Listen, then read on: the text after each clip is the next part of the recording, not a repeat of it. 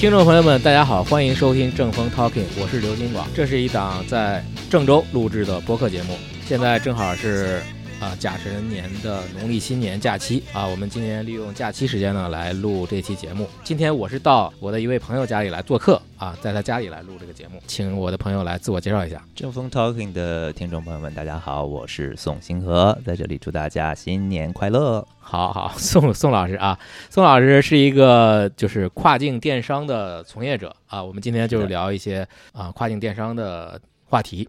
啊，这个话题呢，呃，也很多人都聊过啊，因为要做这个节目之前呢，我去小宇宙上也都大概看了，已经有很多专业的人士都聊过相关的话题。那我们今天就想可能从更多的个人的。这种视角，或者是个人的体验、经验，或者是有一些心得、经验，对，啊聊聊我自己的故事吧。啊，好好好，对我们就是想听一听这个电商从业者的故事。就是说到这个电商啊，就是因为你看我们中国现在比较火的，像那个抖音现在带货啊非常火。现在即使是在过年期间，我看那些大的那些号儿，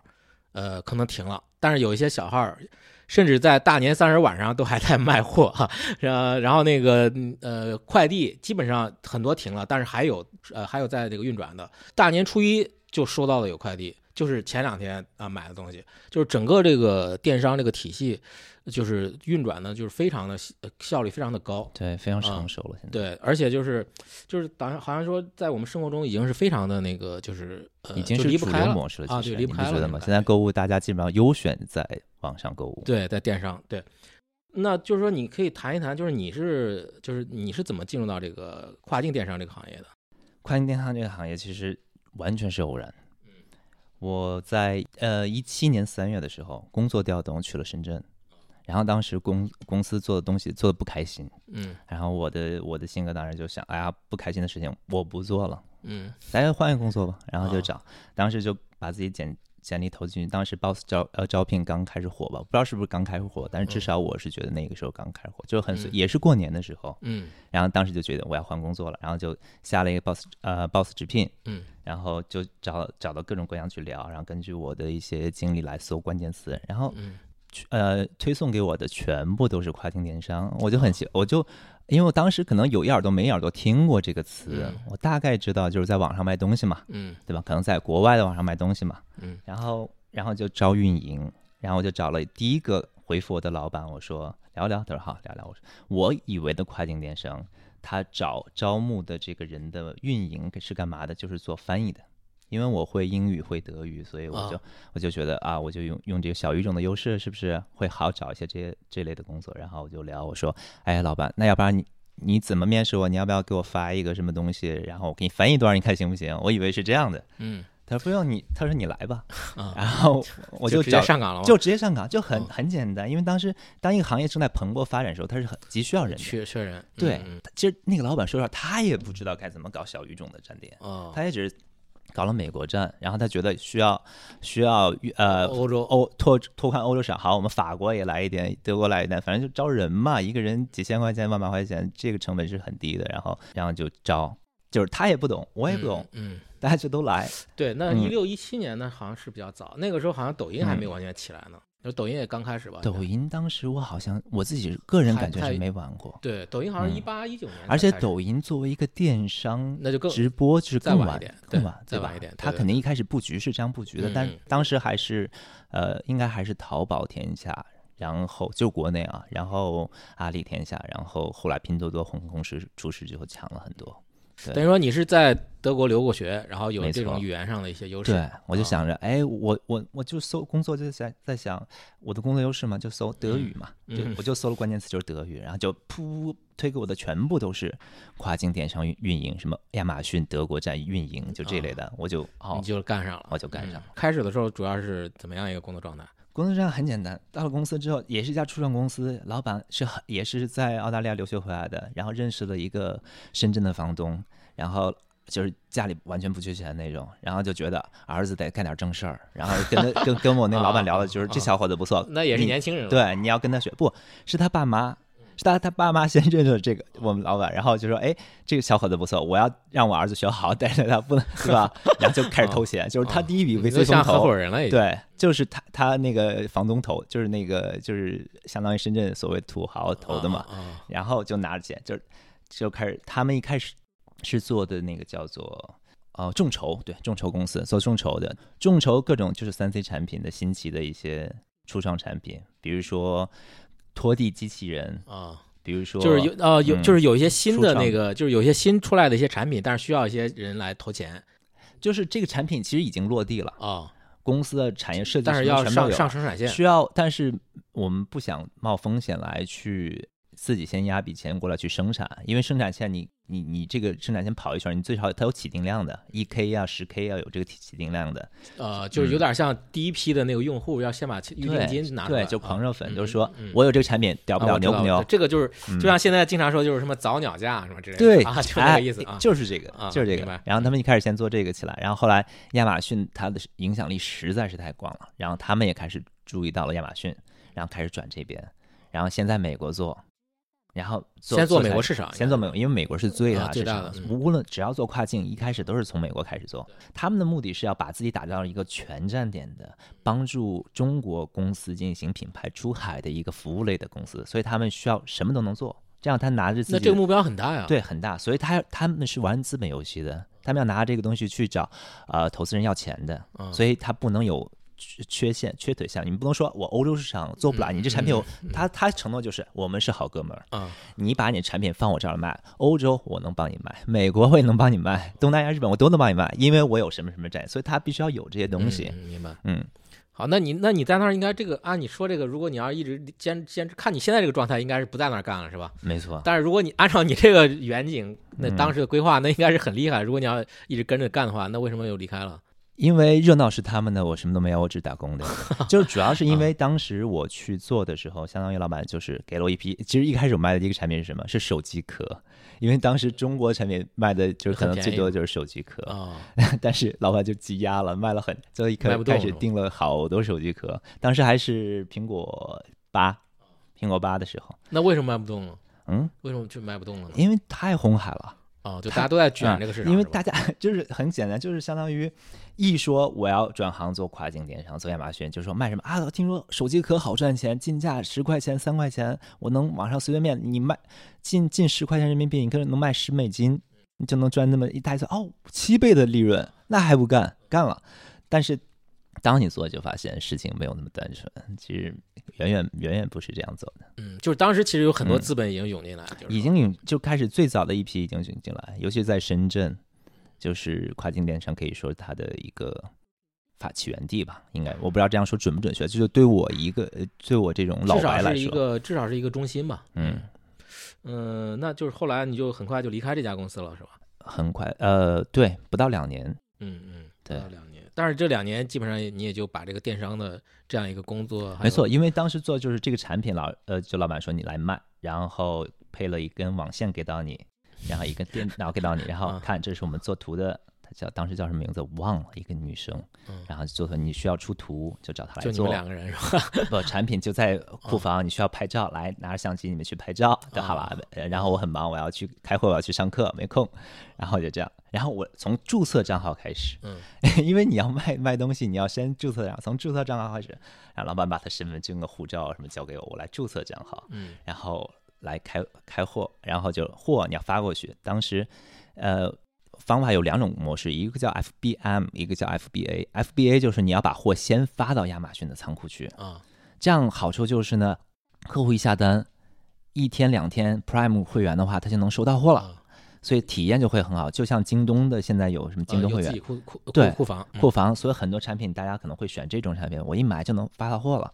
然后还有一种产品叫 FBM，就是客户先下单，我再通过我的物流公司，不管你怎么样吧，你把货再用三但是这种时好处间用就是它不需要现金流，不需要现金它直接是从就是嗯呃等于说你的那个供货商那边直接发过去就行。对对啊，但是你这样就是流量会很差。亚马逊也不鼓励这种行为，然后你你本来客户也很少有人会不想等愿意等三周四周时间才能 收到一个，比如说耳机，对吧？很多人都是耳机丢了坏了才想换耳机，他不想说买个耳机再等三周。可能大件的沙发呀什么这类的产品，他他们愿意等，但小东西大家肯定选要发货的就是两年，那就到了一九年了，差不多是吧？对，一九啊，年，非常对。一九年的19七月，一九年，然后你就自己出来单干了，相当于。一没有，他是我是就我我我就是先在公司也做着，然后自己先把公司呃账号自己的账号注册了，自己的这个营业执照拿到了，因为在深圳这些都很高效，很简单，你在网上都能申请。然后对对对，然后全部拿到之后，我就 OK 了，我现在已经可以卖货了。然后我就先，我就当时就离职了，然后就选了一个产品就开始卖。那当时像你这种这种就是创自己这种艺人算艺人公司吧，嗯或者说就是个体户啊个体户对个体户，对，现在个人叫个人卖家，嗯，就是现其实就工商上也注册也就也是必须要合规都要有，啊因为亚马逊那边不接受就是中国呃中国的居民来做这种他们的个人买卖，你必须要有一个商业账号，哦，就是所以你要有营业嗯执照的就是，嗯，就要注册公司个体。户是就是中国这边注册成个体户，呃，不，我在中国注册的也是一家有限公司，后来一八一九年那个就是中美贸易战已经开始了，对吧？嗯，对这种宏观事事情对我们这种小虾米影响不大没有零影响。啊，对零哪怕你想想，哪怕是海啸的时候，磷虾照样也能生活，就这种感觉一样。对我们来说没有明白明白嗯因为我们的体量太小了。哦，那你就说一下，你就是你自己出来就是办这家公司，你的嗯一个这个工作上的这种感感感觉。感知就是责任心完全不一样了。就是以前会怨，我为什么要出来？肯定大家都是心里有怨嘛，就觉得我嗯干得多拿的少，就是嗯都一样，所有人离职都只啊，都不是想当老板，就是觉得委屈了，啊就是觉得我赚我付出的这么，为什么我赚的这么少啊？都是这样，很简单道理。因为也有人就是他们还 OK，就是很多人选择不太一样嘛。像我可能自己比较有野心吧，就想自己做。嗯，然后有些人就选择 OK，就是被 PUA 啊什么的就忍了就好了，反正 对啊，好好。嗯，一般女生就会选择忍，然后男生可能就啊老子不干了，我就属于那种那你们当时那个公司这个人员流动性非常大。非常强是吧？非常大，嗯因为这所有都是部门，都是它不是一个城。我们做，我是一家在一家初创小公司，很小的公司，不是那种很城市。因为当时阿里，呃，当时深圳有所谓的什么华南城、什么啊芜湖啊、华强北华强不是华强北，叫华南城还是什么之类的，就是什么电商就很大，什么泽宝啊、有客说之类的。啊，就是嗯就是就是很多小公司都在一个写字楼里面，就是大家都对啊都是很就每个人工作也差不多他们做的模式叫做铺货，啊他们做的公司其实他们他们做的事情就是不停的上产品、上产品、上产品，嗯，就把管他有有早没早打三竿子那种那种感觉。也许就出来个爆款就就赚了。对嗯，就是赚了，就是这种，他们那种就就是机械式的，不需要嗯对，当时比较野蛮嗯生长那种感觉。对对嗯对，但是我一开始就没有走那那条路。对，我就说你肯定有嗯自己想法，当时，嗯对，这这是因为是选择，就是我是被选择的，就是我一开始如果接触的是那种公司的话，我也肯定不会，我可能一天就坚持不到的，因为那个太没有意义了，太太螺丝钉了。哦，做这个我就是被老板画一开始画的饼，就觉得哦这样可以，我在从事一件伟大的事情，在为中国的品牌出海 哦贡献自己的材质，哦还能赚到钱，哦，对吧？还还说起来还还还很牛逼。对你刚才补充这点还挺好的，就是就是你工作的那家公司，其实也已经算是他们行业里面算是比较有理想的一个公司了，算是。他是拿这个去圈投资人的钱的，啊我不知道他真实是不是幺零，因为对，因为最后老板确实也也不一定。就是这家公司，其实说实话，所有数据我都知道嘛，他没有赚到钱。这家公司通过做电商跨境，他们没有赚到钱。老板但是赚的是盆满钵满，他的股权几年内可能翻了有十倍不止。就是他吸拉来拉来的投资，就是他就他是玩资本游戏，利用这个电商的这个 topic，这个叫什么？这个话题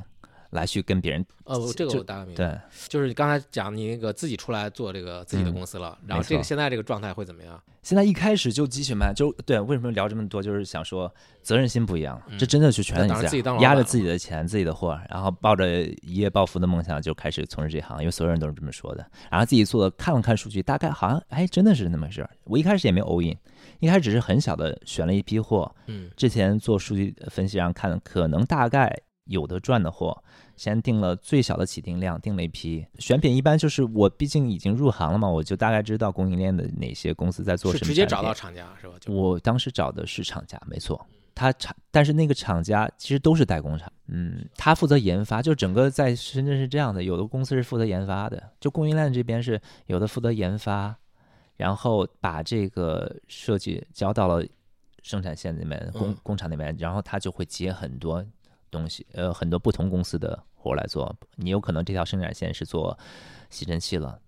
然后大呃稍微调试调试，它又能做呃吸地机之类的，嗯，嗯嗯大大概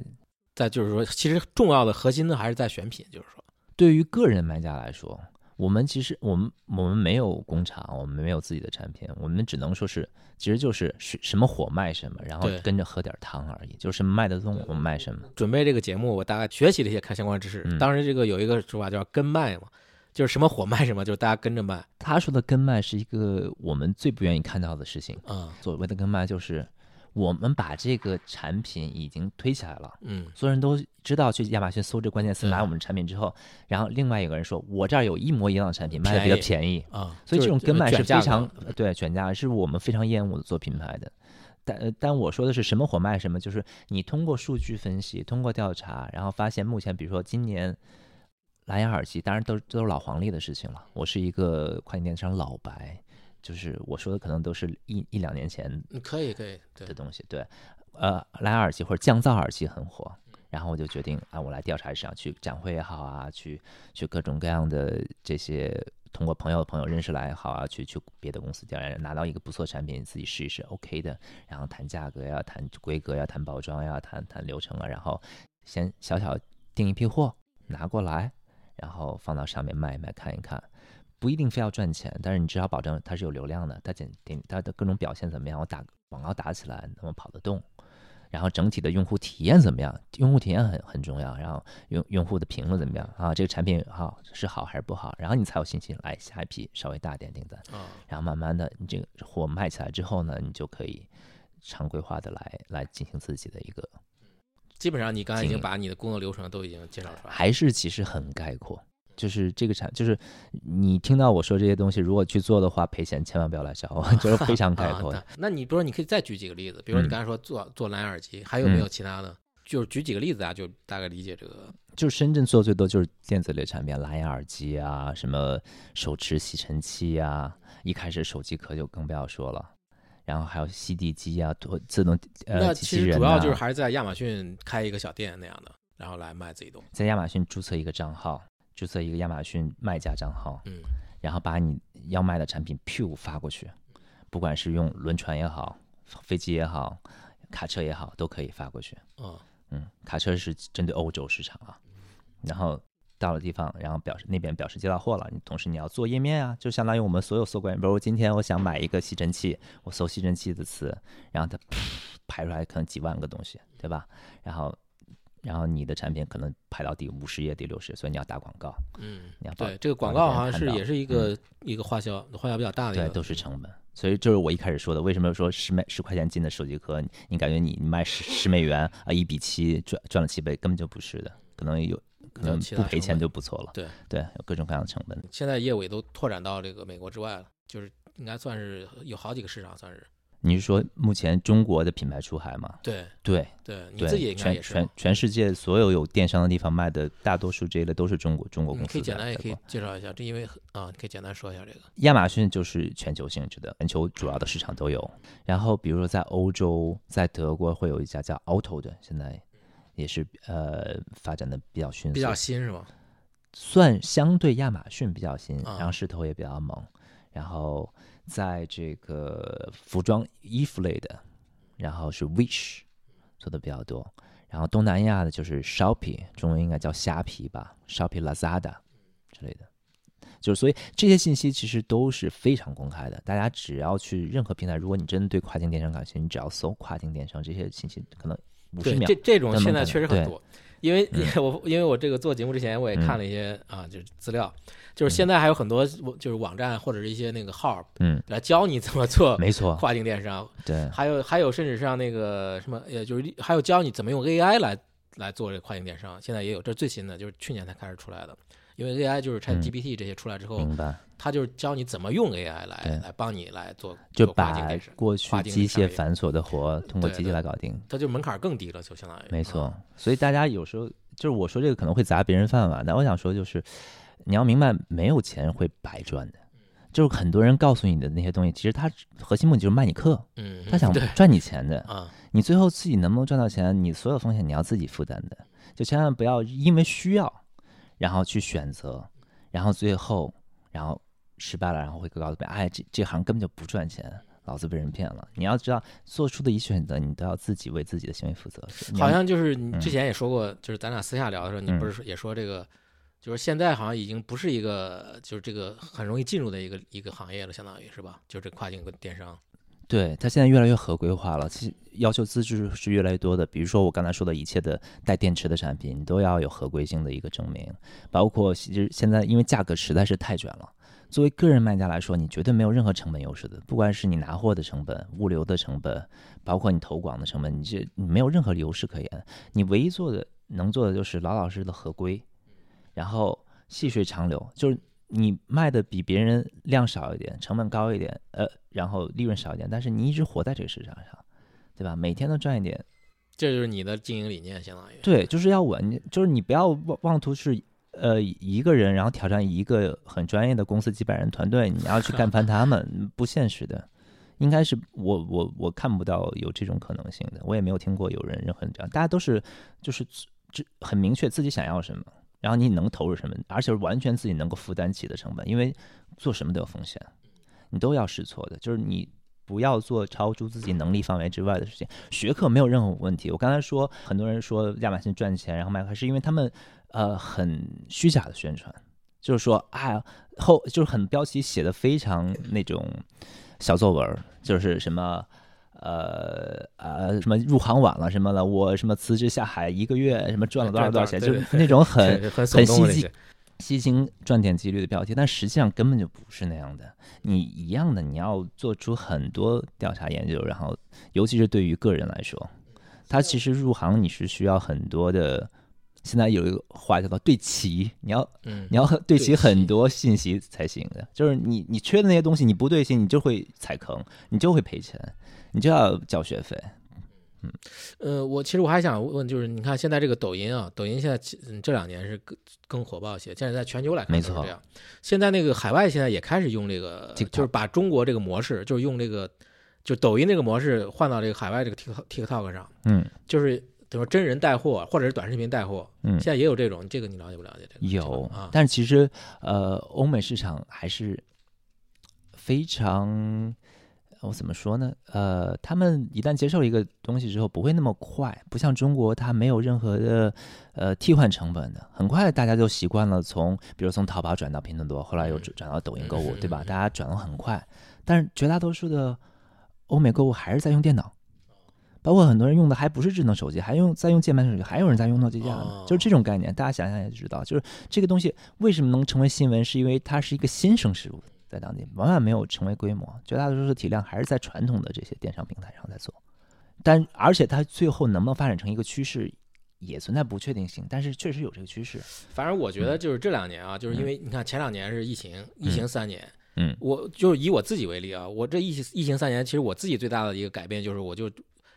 基本上完全是用那个抖音在买东西，基本上现在淘宝用的都少了，是吧？嗯，对，因为我觉得抖音上它经第一个是带货，就是它那个集中销售，相当于它就把那个价格会弄得比较便宜。还有一种就是，比如说现在，我觉得是因为这个可能是呃，因为中国这两年它那个海外贸易各方面它影响会就是各贸易战啊，或者是其他的一些国际上大环境，整个这个消费降级啊，各各种影响，好像以前很多卖到海外那个东西，它现在在往国内卖，我觉得是这样的，或者是它那些就是。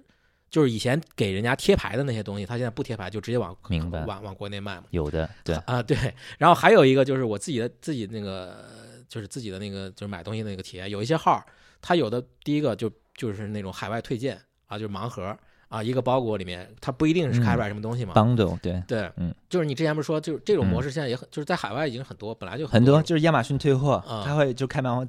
就是现在 YouTube 上很很火的那种视频都是这样，就是呃有一个网红，然后花比如说五百美金买了一个盲盒，然后大家开开里面都有什么东西，过啪出来一个 LG 的大彩电，啪一个 PS，对，但是都是退货的，因为亚马逊有个政策就是无条件退货，其实所有的成本是卖家来自己承担的，就是当这个产品。客户拿到了这个耳机，拆开了塑封之后，他试戴了，不管是音质也好啊，或者是反正不喜欢，他可以无条件退货，全款拿回来的。然后这个产品其实就不能再入库，它不是新品了，那被使用过了，要不然就是卖家自行把它拿回自己家去做做二次包装、翻新之类。但是这就牵扯到海外仓的问题，或者你不太，你基本不可能把产品超过它的价值了，就再运回国内，所以很多就直接弃置掉了，就是产品我不要了。所以就是你刚才嗯说那个，就是他现在不光是在卖到欧美，他还往嗯国国内卖，就等于说，对对啊，，我觉得这是有意思的一个点。嗯还有你看，比如说就是，呃，就那些刚就提到那个嗯亚马逊他自己那个贴牌的，他自己那个商标的那个 Amazon Basics，啊，对，然后嗯他现在也在往往国内卖，质量都很好的。那些你说是，他说你嗯就是你刚才说到是，呃，是那些小小就是是个人卖家呢，还是亚马逊他自己的那个？他有可能是尾单，有可能是呃，比如说人家定了直接他在他其实产地就嗯在中国，他只是没有没有运出去。嗯，也是有这种情况？有这种情况，也有可能是自己就就做多了，然后就反正就是还挺物美价廉的。对，那你产品用的好就行，但你你要就是自己要甄别一下，也有可能是哪种情况，就是因为觉得这个好卖啊，这个能就是大家都有这种捡便宜货的心理啊，我花了就是超级。其实他不是那个给他们供的货，就是直这个接我我对我是以一个消费者的啊角度去，因为我完全没有接触过这方面这些，我觉得我觉得他是是不是就是比如说，嗯就是我他本来他知道这个，他比如说他有嗯订单之后，我知道这个产品的那个就是模具啊各方面我对，可能。就是这个厂生产的，只是他没有呃这个资质而已，就是啊他只是接单了而已，但是他我完全知道该怎么生产对对，就这意思。然后他就多生产一些物料什么，的都有，其实他根本就不物理货，他就是对完全为了完全一模一样，是有这种情况，完全是有的。很多公司不都是这样起家的嘛？一开始帮别人代工，做着做着就有自己品牌了。反正我觉得就是现在这个抖音这种模式，可能海外好像就刚才你说的还还没有那那么快普及啊。还没有那么普及，嗯，就是那那未来是不是会成为一个趋势呢？我感觉一定会成为趋势。现前一段不是刚发了那个什么那呃苹果的眼镜对吧啊？就是肯定未来都是越来越简单，就越来越不要让消费者动脑子好。为什么？为什么嗯？为什么大家一开始是先是看文字说明，对吧？五点描，我们要讲五点描述，你要把你产品卖点写的怎怎怎么好。后来就是图，图一定要做的吸睛精美。现在都不用图了，是动画，是人视频直播，嗯，还有的是动画，有的是真人，给你把材料、材质啊各方面可以看到啊。，错对，理解成本越低越好。现在一步一步都在做如果。以后用眼镜的话，那可能就模拟你穿上这个东西或者用这个东西的体验。体验你自己能摸，想象中的能摸得到，甚至能闻得到，对吧？能看到，肯定是一步一步趋势是这样，这不是科幻片，这都是一步一步在走进现实的。而且我我我之前看那个就是看了一些资料，就是说，因为中国这个现在它这个就是比如说短视频带货和这种直播带货已经比较成熟了嘛，嗯然后这些其实他们都已经就是在市场里面摸爬滚打，已经也有也有几年了，嗯，所以他们这些人可能要转到，其实他们本来是做国内为主嘛，明白然。后他们要如果转到这个跨境这个方向上去，可能会就等于说等于说带动这个跨境电商这个模式的一个新的变化或者怎么样？你觉得会不会有有这种趋势？这个是一个前瞻性的一个问题。呃，我觉得目前做跨境，其实最重要的就是你得合规，就很简单，你得你得守当地的法律法规，你千万不要，就尤其是你做不要不要想你能又能够赚到很多钱，然后你又还可以不合规。因为这样的话，别人很容易拿捏住你。是因为我是比较传统，偏亚马逊、偏独立站这些的，就是抖音这方面我一直没有接触过，所以我只能按照我的，也是以一个看热闹的心态来跟大家聊。咱想到哪儿聊到哪儿，就是你有没有参加一些展会啊，或者是就是有的，有国外的或者深圳基本上每个月都在办各种各样的展，什么礼品展啊、电子展啊、宠物用品展啊都要有。嗯然后这是一个很好的了解，就是如果你准备选一个新品的时候，你通过数据分析调查跑到哦，这个产品目前它的趋势是好的，是在上涨的。那我需要了解我们，就是如果你本身不具备这方面供应链的相关的呃关系的话，你可能去了解展会是一个非常好的切入点。以我所知啊，就是现在欧美的这个就是往中国来买东西是不是在减少？就是这个东南亚啊或者是像非洲啊、拉美这些，它这个应该比例现在就是从去年可能比较明显的一个增长。没错，没错，嗯是在减少的。嗯那就是说，但是现在有一个问题，就是那个毕竟它欧美它购买力会强一些，它价格是不是会定的会等于说会更有这个利润率嘛？那像那个发展中国家呢或者地区，他们那个是不是毛利就会低低很多？你嗯你你自己以你自己的这个呃行业上的这个呃经验来看一下，呃，具体的数据就不说了，但是总体来说是这样的，就是客单价来说，欧美市场的会高一些，嗯，然后它利润率我看出一个说法是，如果这个东西嗯。要低于五十、客单，就是单价要低于五十就很难做，现在是。啊、我感觉第一百都很难做，是吧？现在尤其对于个人卖家来说，啊，就是对于个人卖家，因为铺货或走量，我因为我之前也是没人民币啊五十有接触过。人民币啊，哦，我说是呃美元，那就更高了。对，就是你你售价，我说的客单价就是你在网上卖的哦，售价，我说是成可能是成本本价啊成本价成本价低于五十，嗯。对，是这样的，就是呃，因为我的模式一直不是所谓的传统电商那种铺货类的，所以它嗯很很讲究成功率的。所以你选的产品真的是好用的，真的是你能够。所以我刚才就是讲，嗯你刚才聊之后，我就想这个其实这里面的核心的一个技术的，就是核心就是你作为一个专业从业者，嗯核心的一个点在于选品能力，没错可，以这样讲吗？我对于我来说是这样的。对我赚的是你是把那个东西发到。发到那个货仓去的，等于说没错，就是你妻子无悔了，我已经这批货，我先把这笔钱，就我看好啊垫出来了这产品，大家一定会买，然后会按照我定的这个价格买。那有没有一些失败的案例当然有了，啊？你可以肯定有啊。再展开说一下。啊，就都是要试很多呀，比如说我之前做过耳机，因为耳机竞争太激烈了，然后大家都在做各种各样的什么嗯真无线呀、蓝牙呀、我降我告诉你就是就我从疫情这几年，我嗯我自己都买了十几个蓝牙耳机就在我桌上全部摆开，什么各种嗯什么飞利浦啊，什么各种对啊，不不不知名的什么牌子，但是一听用起来还挺好的。对，就是卷的太卷，因为它这个市场，所有人来投这个电商都会想到蓝牙，因为它这市场一都是说电这是一个什么千亿级、千亿级，我也不知道具体数因为东莞是一个就是全球的一个生产电子产品的一个中心嘛，对就很很多都从那个对很呃成熟东莞、深圳那边发货嗯直接出去了。的，而且这个产品真的大家复购率也很高，就很容易丢，然后对，所以这种产品就你就很你就想象中，哎，我总有有我有口汤嘛，但是它马太效应其实很很很很强烈的，就是赢家独得。大家搜了之后用的好，可能就是买那几个品牌的产品，那就是你自己如果不是自带流量的产品。你没有品牌意识，你只是跟别人做的一模一样的产品，只是随随便便取了一个名字，换了个包装，换了个颜色，你就说这是我的产品，来大家买我的。其实没有人买为你这个买单的，要不然就是走精品路线，你真的能够打动你的呃追呃就叫什么用户，然后他会粘性会比较高一些。对粘性会比较高，他会为你那你觉得你现在那个客嗯户群体是大概这个能能能能讲吗？我的客户群体其实很多都是我把它其实很简单，就是亚马逊它这没什么不能讲的，就是你的评级，你的那个产品的 review 叫什么？复购率不是呃叫评价，你评价越高，然后你那个星星越多，你评价越高。大家下单就相当于亚马逊为你这个产品背书了，大家下单购买转化率越高天猫的。那个什么皇冠的那个东西。对对对，啊就是一个信任度嘛。嗯所以你要做的是那这个。这也需要时间积累嘛。理论上来说是这样，但是很多人喜欢取巧，做一些私下操作，这些我就不刷单什么之类啊，对我就嗯呃我就不展开说，因为我非常不提倡那样做，嗯，那样会把你的店铺搞没有。很多大公司走到最后，就是当亚马逊觉得哦养肥了，我可以杀你了，然后很多公司啪一一一夜之间就就没了。被封号了。到几几百万、几千万库存、上亿的库存就都出不来了，货也出不来，你账号也被封，钱也不退给你，因为你违规了。哦，那要那嗯货货也不能退吗？货你可以自己拉回来，可以啊，退给你，但是你要去你要去承担各种东西，但实际上是你自己在运。那里面的的钱也也取不出来。当然不不取了，当当然我们签合同都说好了，你不能做这些东西的。那你做的就是拿透支我们亚马逊公司的信誉，是这样。我我说的这个就是大家一定要合规，就是作为我们小小虾米的话，你嗯去别人的平台上赚别人的钱，就得守别人的规矩，很简单。那你那个平时日常操作那个，就是你在嗯上面的经营的那些钱是是怎么提出来的？是一个月一提，还是说啊，对，它是月结，呃，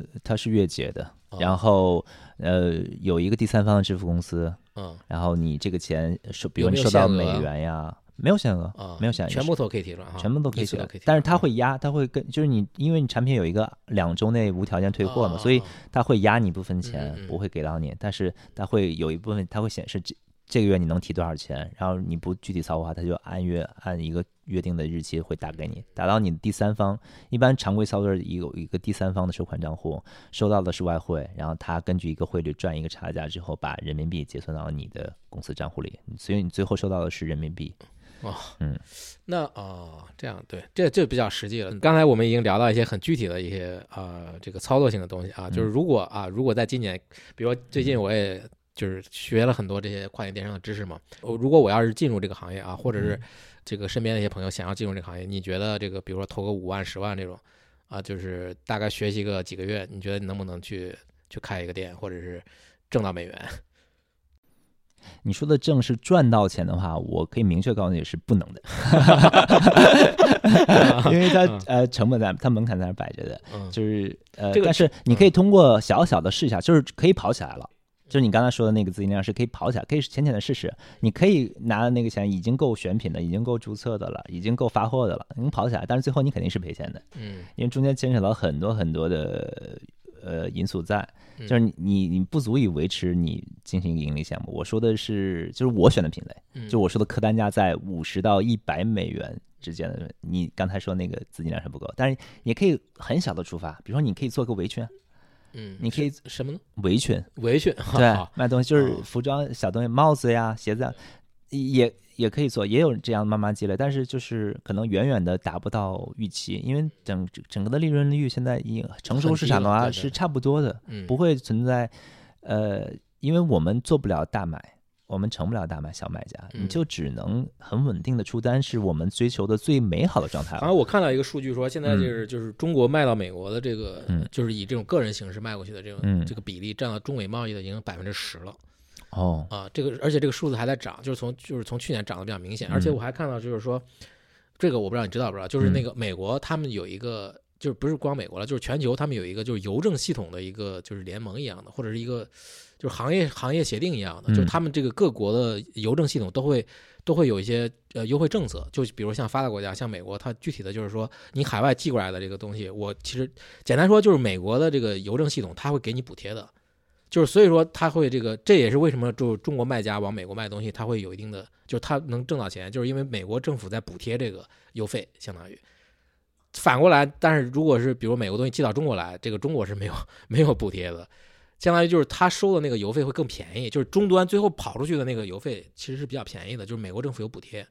就等于说对这个整个这个贸易它是有促进的，相当于。那这挺好的。所以大家如果要选自己品类，像这些成本都要考虑到，比如看看我这个产品能不能拿到这个补贴。哎，拿到之后，因为这些都要核算的。嗯它这个应该、嗯应该就直接是从邮费邮政上，就是邮费上可能就已经给你体现出来了。还就我还想到一点，就是那个你说的是不是在最后一公里？就是对，应该是最后终端那个终配送上啊，那个肯定那个只占你运费的一一小部分，嗯你最大头是你产品怎么从跨洋嘛？中国到美国 对，到欧洲，嗯嗯，这一部分的运费是比较高的。还有就是刚才我想，就是那个税的问题是怎么弄的？税在欧，我只因为我只做欧洲站，所以我只能说欧洲的经验，就是呃，关税基本上是没有的，呃呃，那都是小很少商品，嗯，对，基本上是没有的。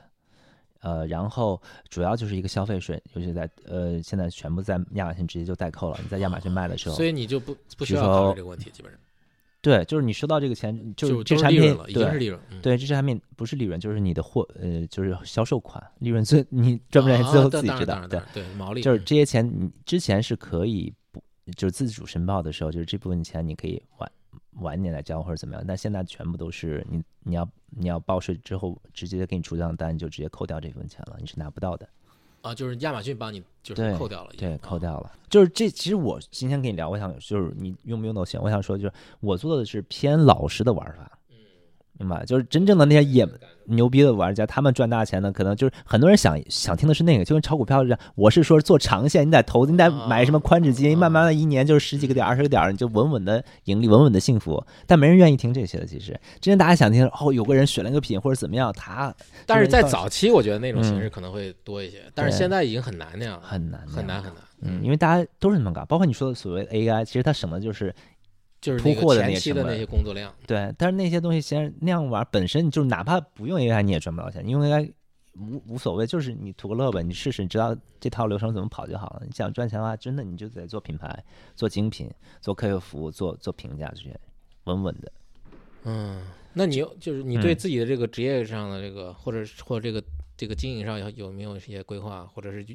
比较远景的这个？没有了我现在就是因为一开始是抱着一夜暴富的心态进的这个行业，后来发现干啥都一样，只是从了和别人打工变成给自己打工。其实现在赚的还是一份工资钱，而且我也不期待能够就是把这些这家公司做成一家大公司，自己嗯通过做电商实现财富自由。这个其实对于我来说已经不现实了，但是我已经很知足了。嗯所以有时候就是珍惜自己拥有的，然后对啊，运动 和家人相处，开开心心的，就挺好的。挺好，嗯挺好，可以。这个也就是说，嗯，我们还是要放平心态吧。然后，如果真的想从事这个行业的话，其实也可以试尝试一下啊，可以还是有机会对。我建议是小小的尝试，不要一下子就 all in，先明白怎么回事，先抱着就是不太可能一一下子就能够，就是你不是天选之子的，嗯，就是你看啊，就是我们现在这个由由于中国这个呃就是东西现在卖到全球嘛，中国世界工厂，然后就已经导致很多欧美的现在一些消费者，他们现在也开始就是习惯于低价了，嗯就是他们觉得哎这个东西哎怎么好像以前都挺便宜的，现在就是稍微价格，其实那个价格可能本来应该可能是一个比较一般普通的价格，但是由于他已经买。买这些便宜东西买多了，就跟咱们现在就是都被拼多多呀什么惯坏了，对吧？看见一个东西，哎，怎么这么贵啊？那种感觉，就是你嗯觉得现在这个我们中国这个往海外卖，这个就是说我们这卖这么便宜，就是怎么挣钱到底？应该是规模化、规模效应，就是你分子增大之后，你分母不大，就是你的成本没有增加，然后你的分子、你的体量增大了，所以实现规模效应之后，它慢慢的分摊成本了嘛，你的利润就是从这里面抠出来的。所以说那是大鲨鱼、大大大公司玩的游戏。对于我们呃个人卖家来说，不用考虑那条路了，我们应该考虑的就是做品牌，做精品，然后追求的是利润率，追求的是利润。我现在我所谓的品牌是非常初级的，只是合规化，为了注册公司完成这就是这套流程，商铺的品牌，相当于对，但是这个品牌是没有任何的呃商誉的，就别人不会认这个品牌，对吧？但是我选的产品绝对是好的产品，绝对是堪用的产品，是跟市场上呃就是你花这个钱就是性价比是 OK 的，是没问题的。对，就是你还是要提高你的这个用户的而且用户体验是好的。产品呃，就是我的从设计啊，从它的说呃说明书啊，从客户服务啊、售后啊，包括呃亚马逊的呃工作要要求是你二十四小时之内要回复客户的站内问询，因为他们人力没有像中国这么充沛嘛，他们不会像客服小哥一样，什么几秒钟你不理他，他就对吧？就已经是你怎么客服这么差？但他们来说，二十四小时你能回复站，嗯而且是站内信的形式，你能回复就 OK 了。反正我我这点确实是，就是中国这些年因为发展太快了，嗯就是中国的这种就是各种商业模式啊发展的这种变化也很也很多，而且这个就是工作效率，就像你刚才提到什么客服回复，嗯，对啊，但是几分钟没复回复你都嫌长，甚至咱们嗯比如说跟别人微信的时候也是这样的，对吧？嗯？嗯，就是很很急的那种心态。但是我觉得可能嗯这两年可能会慢慢会有一些变化。甚至以前我觉得就是那些中国人就为什么就很急，就等红灯他都不愿意等，对吧？就就是大家都很急着要赶快过去，对吧？但是现在现在可能，也许这两年这个，嗯比如说躺平啊这种，可能年轻人这个嗯就是这个心态啊，还有嗯整个这个社会风气可能会有一些变化。我觉得啊，这个是一嗯个题外话。好，那今天要不就到这儿。好啊，好，那今天我们其实是利用这个春节假期来这个就是闲谈啊，闲谈。嗯然后，因为正好是好久不见了，然后我们来聊一聊这个这些年的一些工作经历。其实我觉得也是对个人这个之前的一些生活呀、工作的一个梳理一下对对对对，也有这个意思。我们争锋 Talking 在小宇宙、荔枝 FM。呃，喜马拉雅、呃，苹果的 Podcast 上都有同步更新，欢迎留言、关注、转发。呃，朋友们，再会，新年快乐！大家再见。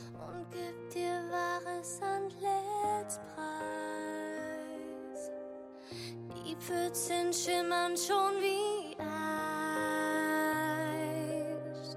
Am Himmel glänzt ein Silberstreif. Der Abend wandelt tau zu reif. Die Bleichheit, die von unseren Wangen schneit, macht uns wie Engel schön. Sie sollten auf die Knie gehen und betend aus der Mond verhalten.